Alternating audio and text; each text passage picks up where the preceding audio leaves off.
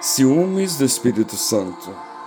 Ou supondes que em vão afirma a Escritura, é com ciúme que por nós anseia o Espírito e que ele fez habitar em nós? Tiago 4,5. Essa expressão chama atenção por estar relacionada ao Espírito Santo. Quando lemos essa passagem, parece soar mal ao dizer que o Espírito Santo teria ciúme de nós. Mas o que significa esses ciúmes? Precisamos entender bem o texto para não confundir com os ciúmes, que é obra da carne.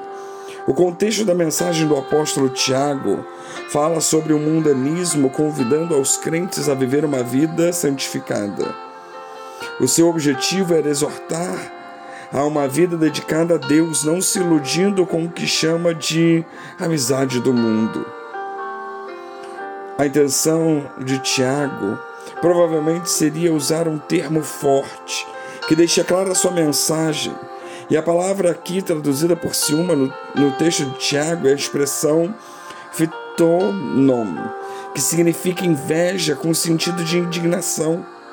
Mas a palavra para ciúmes em grego é a expressão zileu, de onde vem o termo zelo ou cuidado. Então, o significado do texto é que Deus cuida do seu povo e se entristece profundamente quando é abandonado por seus filhos. O Antigo Testamento traz vários avisos para quem abandonar ao Senhor, dizendo que ao fazer isso, provocaram o Senhor a ira. Juízes 2:12. Toda vez que o povo caía em idolatria, estava trocando Deus por outros deuses. E isso fazia que o Senhor ficasse irado e triste, mas nunca diminuiu seu amor pelo povo.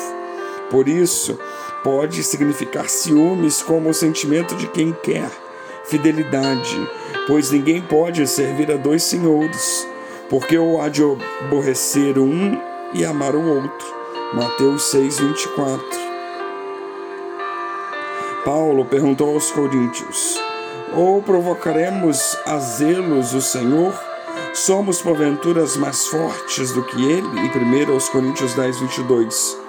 Deus deve ser amado de todo o coração e também só conseguimos o seu favor quando nós buscamos de todo o coração. Então devemos nos dedicar integralmente a Deus para que nós não venhamos a entristecer o Espírito de Deus. A Bíblia de Jerusalém traduz esse texto de forma diferenciada.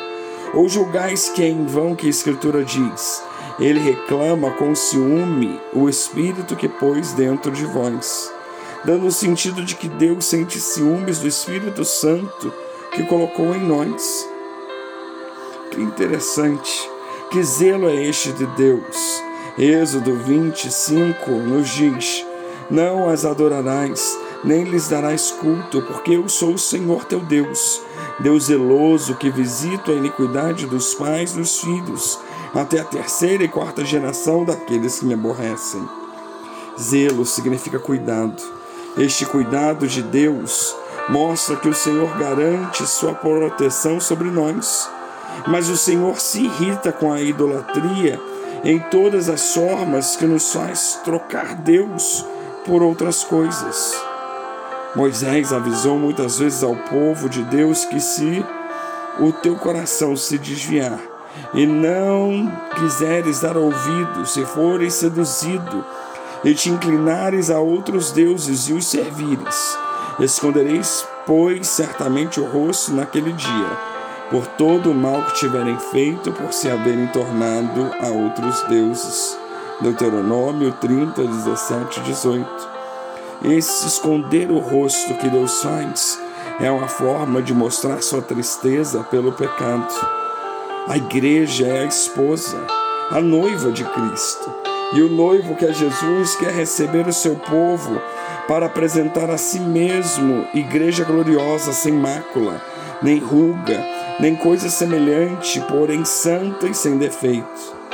É por isso que o Espírito Santo é quem prepara a igreja para ser santa, pura, para o dia da volta de Jesus. É por isso que o Espírito Santo zela por nós. Isaías 43, 11 diz: Eu, eu sou o Senhor e fora de mim não há Salvador. Deus é o único Senhor. Devemos servi-lo exclusivamente. Não podemos duvidar disso. O diabo, ele sabe que o que mais aborrece a Deus é ver uma alma se perder, além de vidas sendo enganadas pelas mentiras do inimigo. O ciúme do Espírito Santo, portanto, seria essa tristeza de Deus pelo pecado e por toda forma de mal presente no mundo. É por isso que Ele anseia estar conosco. É por isso que Ele zela por nós. Que venhamos aproveitar, que venhamos a desfrutar, entender e viver este zelo, este ciúme que o Espírito Santo sente por nós. Que Deus nos abençoe.